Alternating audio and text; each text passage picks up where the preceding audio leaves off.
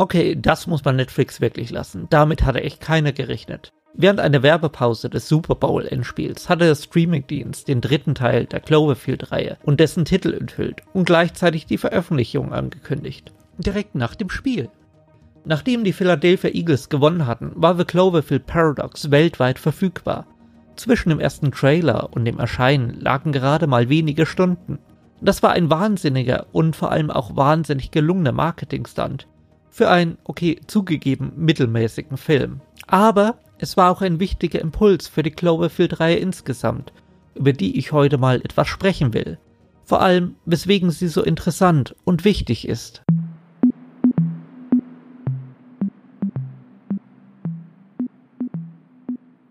Cloverfield, der erste Teil der Saga, wurde im Juli 2007 mit einem Teaser-Trailer im Vorlauf des damals total heiß erwarteten Transformers-Films angekündigt.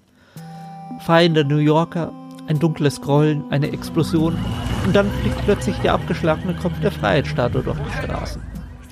Es waren beeindruckende, aber auch ziemlich nichtssagende Bilder.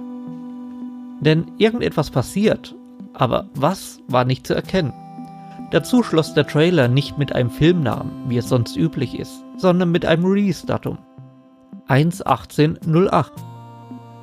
Hinter dem Film standen das Studio Paramount, aber allen voran J.J. Abrams, der Macher der Serie Lost, sein Studio Bad Robot und Regisseur Matt Reeves.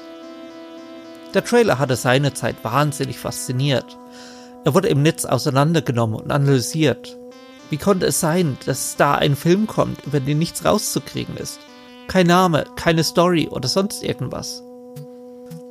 Und das war etwas, das gegen die Konventionen von Hollywood lief, das die Zuschauer sonst gerne mit Infos überschüttet. Gerüchte machten die Runde, es gab Spekulationen, der Film könnte ein Reboot von Godzilla sein, ein Spin-off von Lost oder gar ein Cthulhu-Horrorstreifen. Einige glaubten gar an eine Adaption des Mecha-Anime Voltron, als mögliche Titel wurden The Parasite, Slusho und Colossus rumgereicht. Befeuert wurden all die Debatten und Spekulationen von einer Viral-Kampagne oder nein, eher ein Alternate Reality Game, das sich über mehrere Websites spannte, die durch Hinweise im Trailer entdeckt wurden. Dort gab's Partyfotos der Protagonisten, Infos über die japanische Firma Takurato, bei der einer der Helden anfangen soll, und natürlich Infos über den Softdrink Slusho. Jeder der Filmcharaktere hatte dazu eine MySpace-Seite, die miteinander verknüpft waren. Auf YouTube gab's gefakte Nachrichtenmitschnitte über einen Angriff auf eine Ölplattform, für die die Ökoterroristen von Tidal verantwortlich gemacht wurden. Aber das alles sah eher nach dem Angriff eines Monsters aus. Ich selbst habe all das vor zehn Jahren auf einem Blog mitdokumentiert, das heute immer noch existiert. Aber das Zentrum der Debatte war damals das Unfiction Forum, das wiederum heute leider Geschichte ist. Ja genau, Blogs und Foren. Die waren 2007 und 2008 noch richtig groß und gut vernetzt. Facebook hatte da gerade mal 200 Millionen Mitglieder und nahm es richtig Fahrt auf.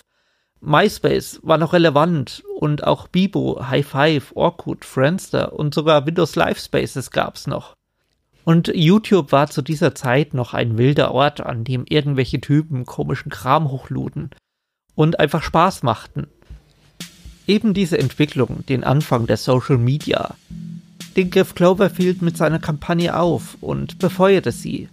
Diese Menschen im Internet, sie wurden eingeladen zu rätseln, Dinge zu entdecken und zu teilen.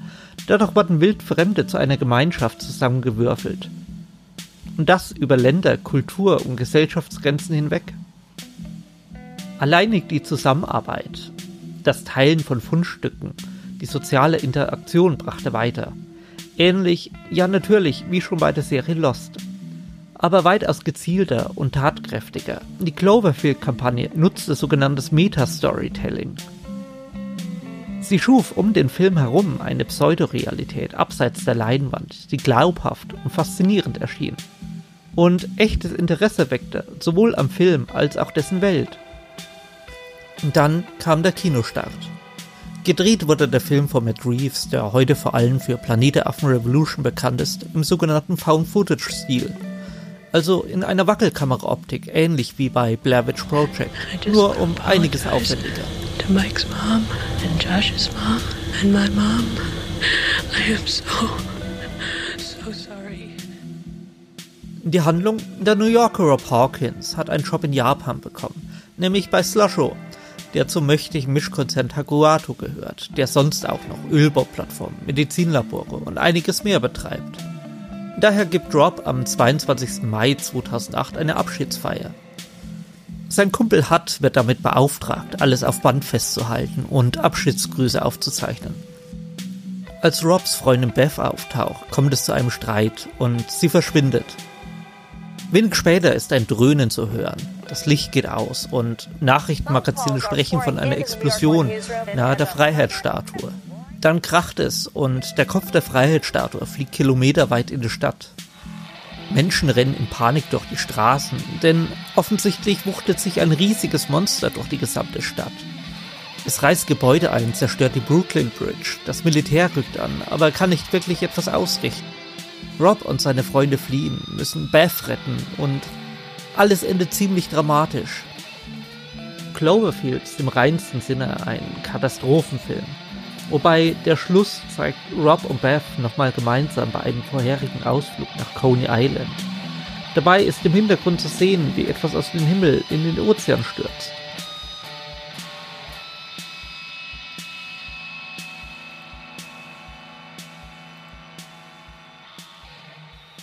Was faszinierte und sowohl die Fans als auch Kritiker begeistert. Statt in großen Panoramen, wie sonst bei Monsterfilmen, wurde nun die Perspektive der Opfer gezeigt, ganz von unten, aus den Straßen, wo all das Leid und der Wahnsinn sich manifestieren. Die Zuschauer wissen nur so viel wie auch die Charaktere im Film. Sie haben einen begrenzten Einblick in die Geschehnisse, wobei es die Optik noch realer und nahbarer macht. Und trotz der Kulissen von New York wirkt der Film durch die beinahe hermetische Gruppe äußerst intim. Gleichzeitig verarbeitet Cloverfield das Trauma der Amerikaner nach 9-11. Die Attacke auf die Stadt scheint keinen Sinn zu ergeben. Keiner weiß, wo das Monster herkommt, was es will oder warum es angreift. Alle agieren kopflos, ratlos und rennen einfach um ihr Leben. All die Fundstücke aus dem Internetspiel, Takuato, die Terroristen, die kamen im Film eigentlich gar nicht vor, aber für jene, die sie kannten, ergab sich eine reichere Erfahrung. Es machte eine zusätzliche narrative Ebene um den Film herum auf und ließ zusätzliche Fragen stellen und einige eigentlich randseitige Ereignisse und Bilder auf eine andere Weise einordnen. Es machte den Zuschauer zu einer Art Entdecker, wenn nicht gar Teilnehmer der Geschichte, die andere nur konsumierten. Der Titel des Films, Cloverfield also, steht übrigens, wie am Anfang des Films kurz verraten wird, als Codename der Militärs für die Ereignisse an diesem Tag, also den Angriff des Monsters. Rein zufällig ist aber auch der Name der Straße, die J.J. Abrams zu seinem Büro fährt. Das war es dann auch erstmal mit Cloverfield. Matt Reeves hatte zwar Ideen für ein direktes Sequel, quasi einen weiteren Film aus der gleichen Nacht, der eine andere Perspektive auf die Geschehnisse zeigen sollte. Auch gab es Gespräche mit Paramount über einen weiteren Teil. Aber trotz dann und wann auftauchender Gerüchte schien Cloverfield ein singuläres Werk zu bleiben. Ein Kuriosum und einfach faszinierendes Experiment. Jedenfalls für ganze acht Jahre. Denn 2016 kam plötzlich 10 Cloverfield Lane. Zwischen der Ankündigung, dem ersten Trailer und dem Kinostart lagen nur zwei Monate.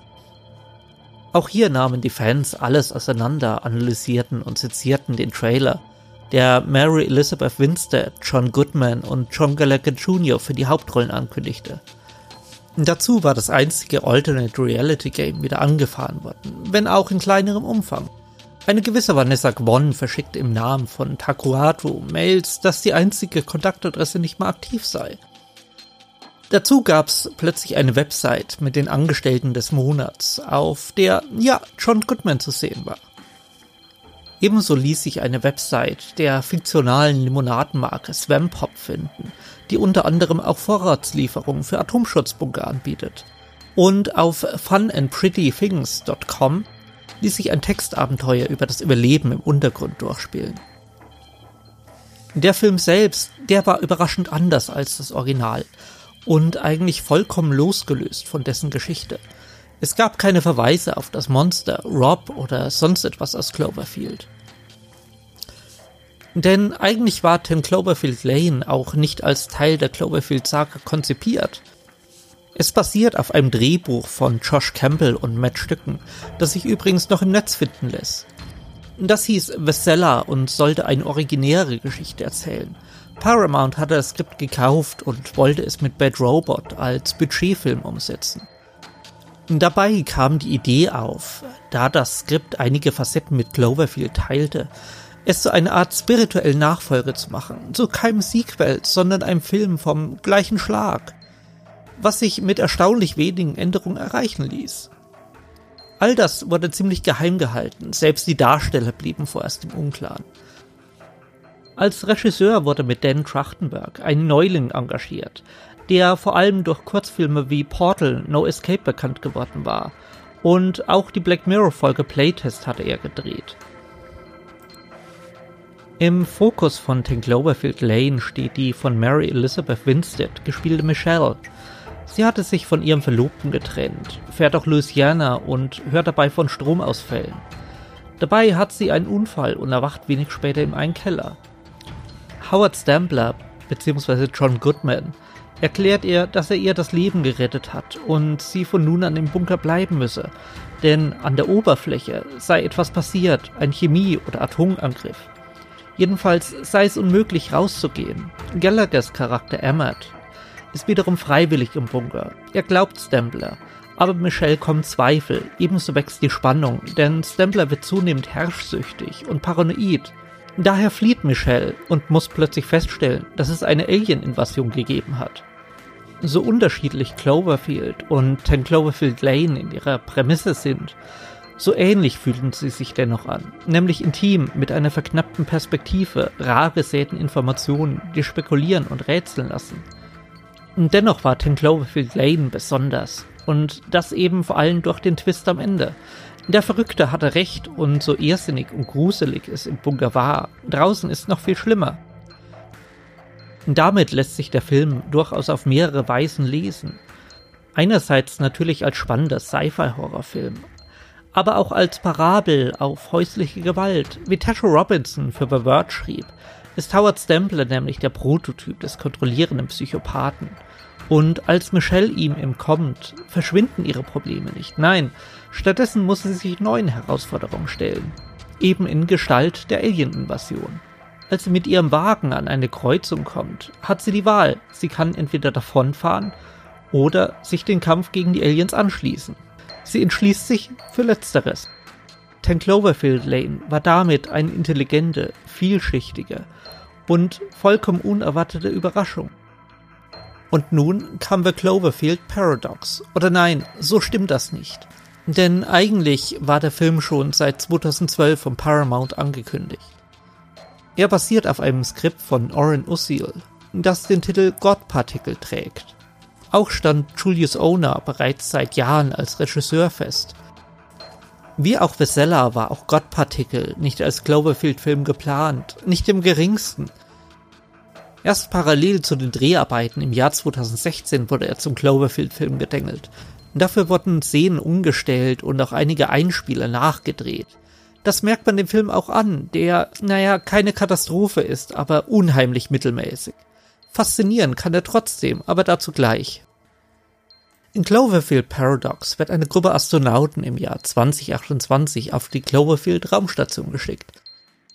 Sie soll einen Partikelbeschleuniger in Gang setzen, der die Energieprobleme der Erde lösen soll.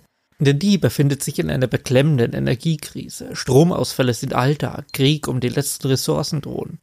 Unter anderem zwischen Deutschland und Russland.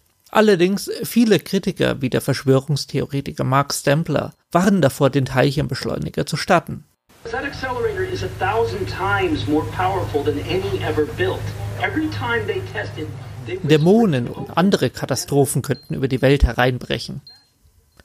Nach zwei Jahren der Arbeit gelingt der Start, aber mit katastrophalen Folgen. Denn wie die Astronauten feststellen müssen, ist plötzlich die Erde verschwunden. Und auch sonst passieren vollkommen merkwürdige Dinge auf der Station. Eingeschlossen in einer Wand wird eine Astronautin entdeckt, die keiner kennt. Der Arm eines anderen Astronauten wird von einer Wand gefressen. Wie sich zeigt, hat der Teilchenbeschleuniger offenbar Löcher ins Gefüge von Raum und Zeit gerissen, die Station in ein Paralleluniversum gezogen, das ähnlich, aber irgendwie anders ist. Eben das, was Mark Stempler angekündigt hat. In der Parallelwelt ist die hiesige Station bereits ins Meer gestürzt, die Hoffnung verloren und die Erde dadurch noch ärmer dran als in der Originaldimension. Als es die überlebenden Astronauten zurück in ihre eigene Welt schaffen, den Beschleunigerring in Gang gesetzt bekommen, hat die Erde aber bereits ganz neue Probleme, nämlich Monster wie in Cloverfield 1. Nur, dass die so groß sind, dass sie durch die Wolkendecke ragen. Ja, The Cloverfield Paradox hätte ein toller Film sein können, jedoch fehlt es an der Spannung und Intimität der Vorgänger. Dem Horror wird keine Zeit gegeben, sich zu entfalten, vieles wirkt hektisch, wirr und irgendwie inkonsistent, vor allem durch den Schnitt. Aber das ist ein Thema für sich. Interessant ist, wie bereits Cloverfield 1 wurde auch Cloverfield Paradox durch die Viral-Kampagne sehr aufgewertet. Die startete bereits Ende Januar, lange bevor klar war, dass der Film auf Netflix erscheinen würde. Unter der Adresse 18-2028.com fanden sich Videoschnipsel, die auf eine Cloverfield Energy Initiative verweisen und dass die eine große Lüge sei.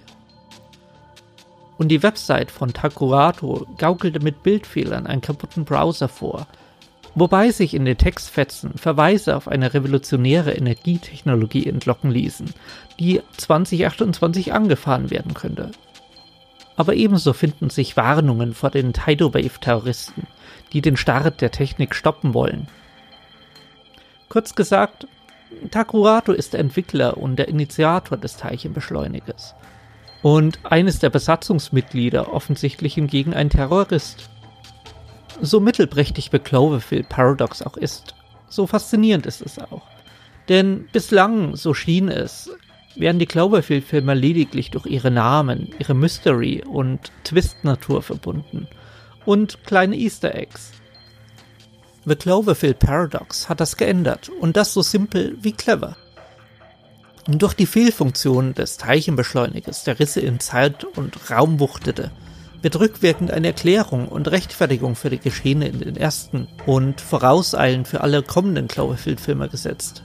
Wir wissen nun, dass alle Filme offensichtlich in jeweils eigenen Paralleldimensionen stattfinden, die sich ähneln, aber verschieden sind. Wir haben eine Erklärung dafür, wie und warum Dinge geschehen können. Einer der Risse hat offensichtlich die Aliens in den Cloverfield Lane auf die Erde gebracht. Gleichsam kann auch das Monster aus dem Original ursprünglich von einer außerirdischen Welt stammen. Oder wie einige glauben, das Ei, aus dem das Monster viele Jahre später geschlüpft ist. Denn offensichtlich, wie der Schluss von Cloverfield Paradox andeutet, war das Monster aus dem Original lediglich ein verwirrtes Kleinkind, aber verschiedene Dimensionen, ja, offensichtlich spielt jeder Cloverfield-Film in einer eigenen Welt, die aber auch abseits der Dimensionsrisse durch Kreuzverweise und Parallelen miteinander verbunden sind. Beispiele? Naja, natürlich Slusho, Takurato und merkwürdige Stromausfälle. Dazu Howard Stempler aus Cloverfield Lane arbeitet für Bold Futura, ein Unternehmen des Takurato-Konzerns, der an Militär, Waffen und Raumfahrttechnik forscht. Der Typ, der in Cloverfield Paradox in einer Fernsehsendung vor dem Einsatz des Teilchenbeschleunigers warnt, heißt Mark Stempler. Er ist wohl der Bruder, den Howard einmal erwähnt. Und wie bereits erwähnt, das Monster am Ende von Cloverfield Paradox scheint der gleichen Spezies anzugehören wie das im ersten Cloverfield-Film. Das Objekt, das am Ende von Cloverfield ins Meer stürzt, das ist vielleicht nicht nur ein Satellitenteil, sondern ein Fragment der zerstörten Cloverfield-Station, das durch Raum und Zeit geflutscht ist. Ja, das ist vielleicht etwas zu viel der Spekulation, aber genau darum geht's.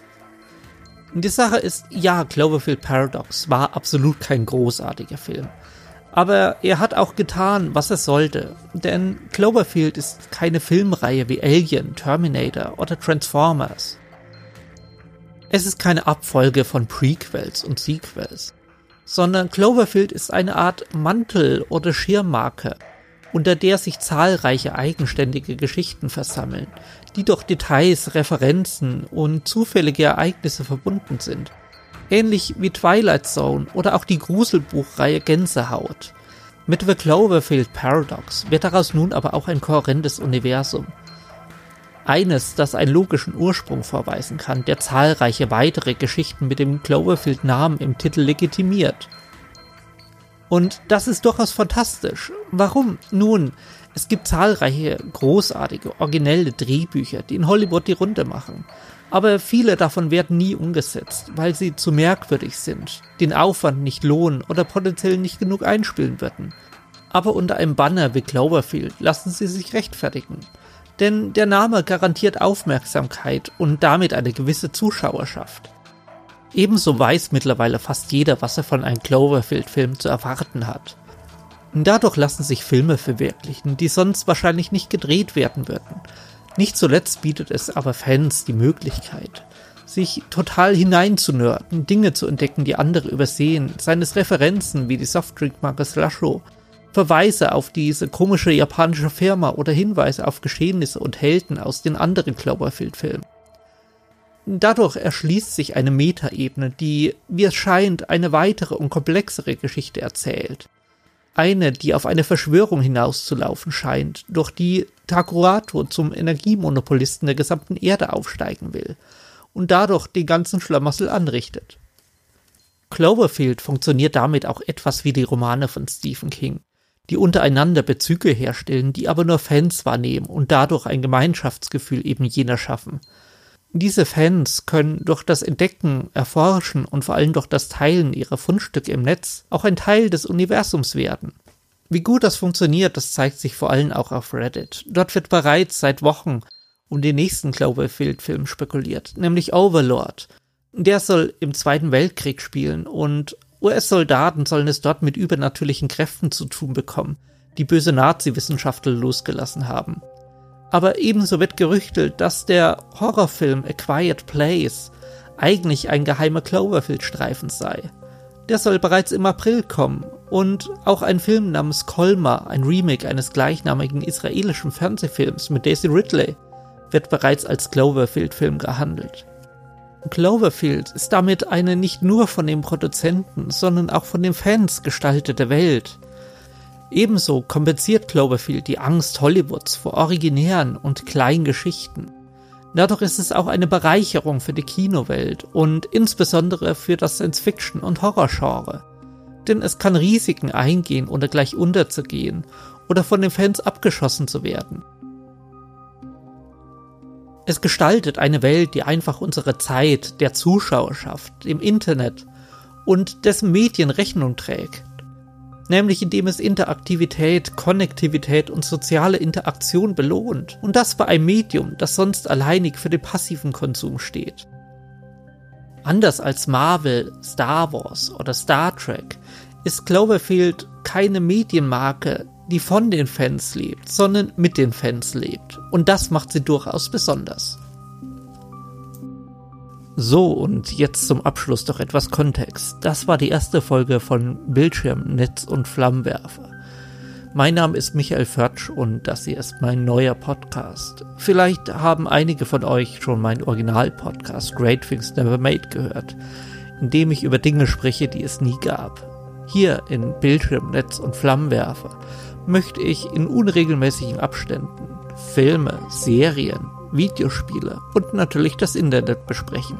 Nicht immer alleine, sondern vielleicht auch mal mit dem einen oder anderen Gast. Danke fürs Zuhören. Und bitte abonnieren.